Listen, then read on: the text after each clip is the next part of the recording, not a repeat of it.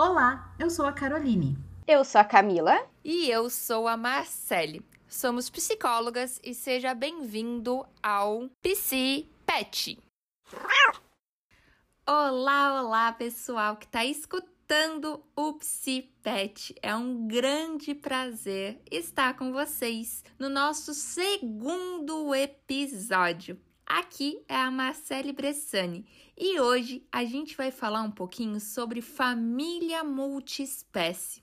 Sim, parece um nome grandão, mas vocês vão entender daqui a pouquinho o que significa isso e o quanto você que ama seu animalzinho vai se sentir acolhido por esse tema. E aí, a gente começa com uma curiosidade. Vocês sabiam que gatos e cachorros estão conosco há muitos anos? Sabe esse cachorrinho que está aí deitadinho, dormindo e o seu gatinho que está rosnando aí do seu lado? A gente imagina que eles não estão há tanto tempo assim.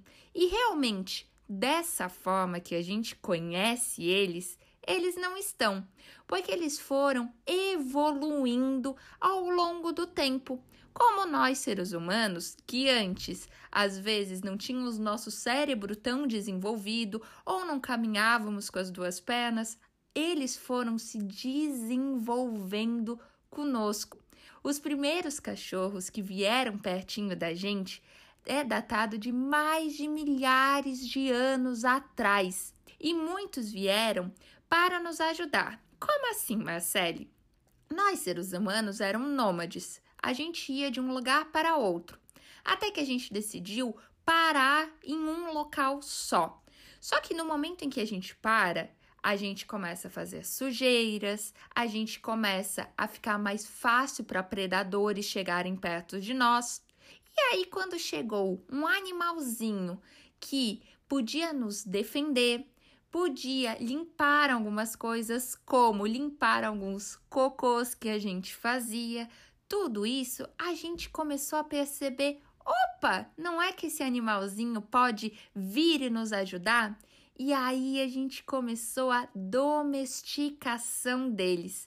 Para eles também foi muito bom, porque onde eles tinham que ficar procurando vários e vários alimentos, ali eles tinham começou neste momento a melhor troca que poderíamos ter feito.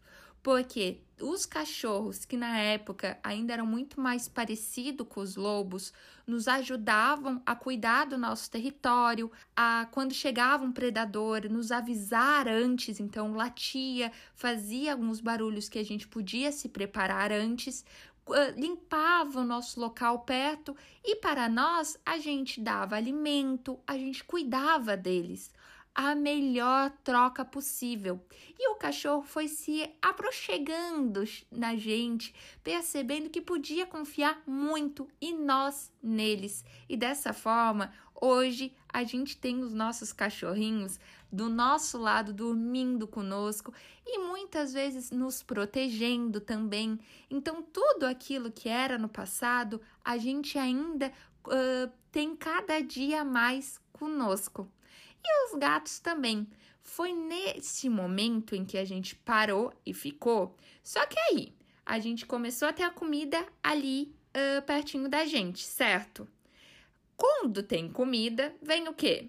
Seus ratos, as baratas, aqueles animais que a gente não acha tão conveniente. E isso incomodava muitos seres humanos, porque quando iam comer, tava lá com outros animais, com cocô desses animais que a gente não queria. Até que veio o, o, primeiro gato, imagina ele todo maravilhoso, e pegou o primeiro rato. E a gente, nossa senhora, é esse aí que vai fazer bem esse trabalho. Vem pra cá, gato.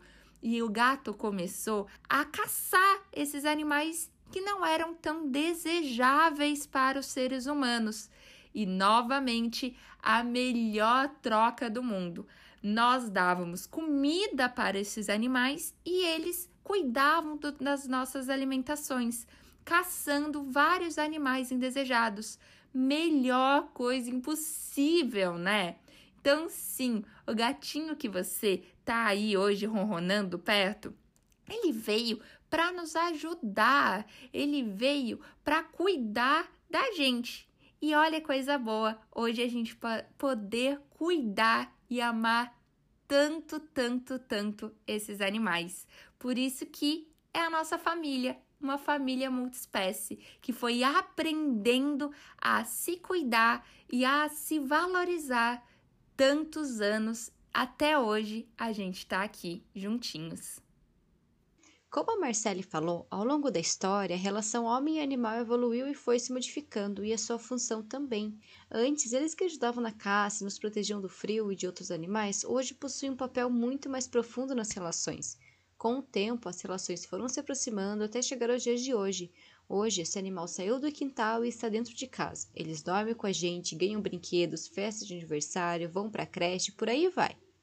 Ao mesmo tempo que ocorria essa aproximação física e de interesse, começou a existir uma aproximação sentimental. A relação se tornou mais íntima, de confiança e apego.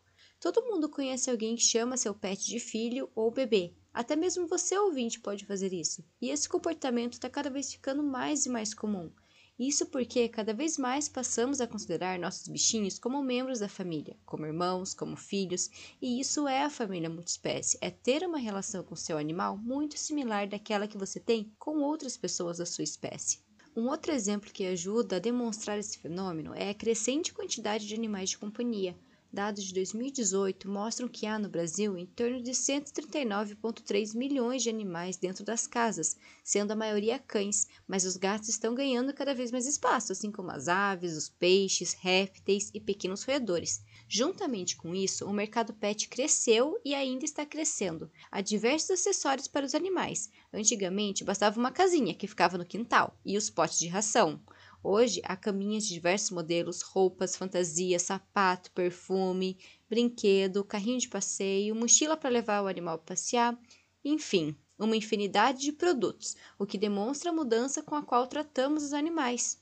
Um aspecto interessante que merecemos comentar é a similaridade a qual tratamos os animais e os bebês humanos, porque assim como os bebês, esses pets dependem de seus tutores. Eles necessitam de cuidados parecidos, como para se alimentar, beber água, receber carinho, ficar longe de coisas perigosas e ir ao veterinário, por exemplo.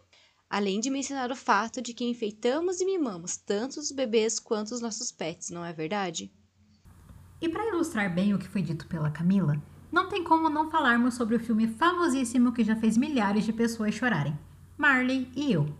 O filme conta a história de um casal recém-casado que adota um labrador muito bagunceiro. Com o passar do tempo, vamos acompanhando todas as aventuras que seus tutores, John e Jenny, têm com Marley e nos apegando àquela família que, mesmo com as dificuldades, conseguem se alegrar com a presença do cachorro. A figura de Margaret é tão presente na dinâmica dos personagens que constantemente fica aparecendo nas colunas do jornal em que John trabalha.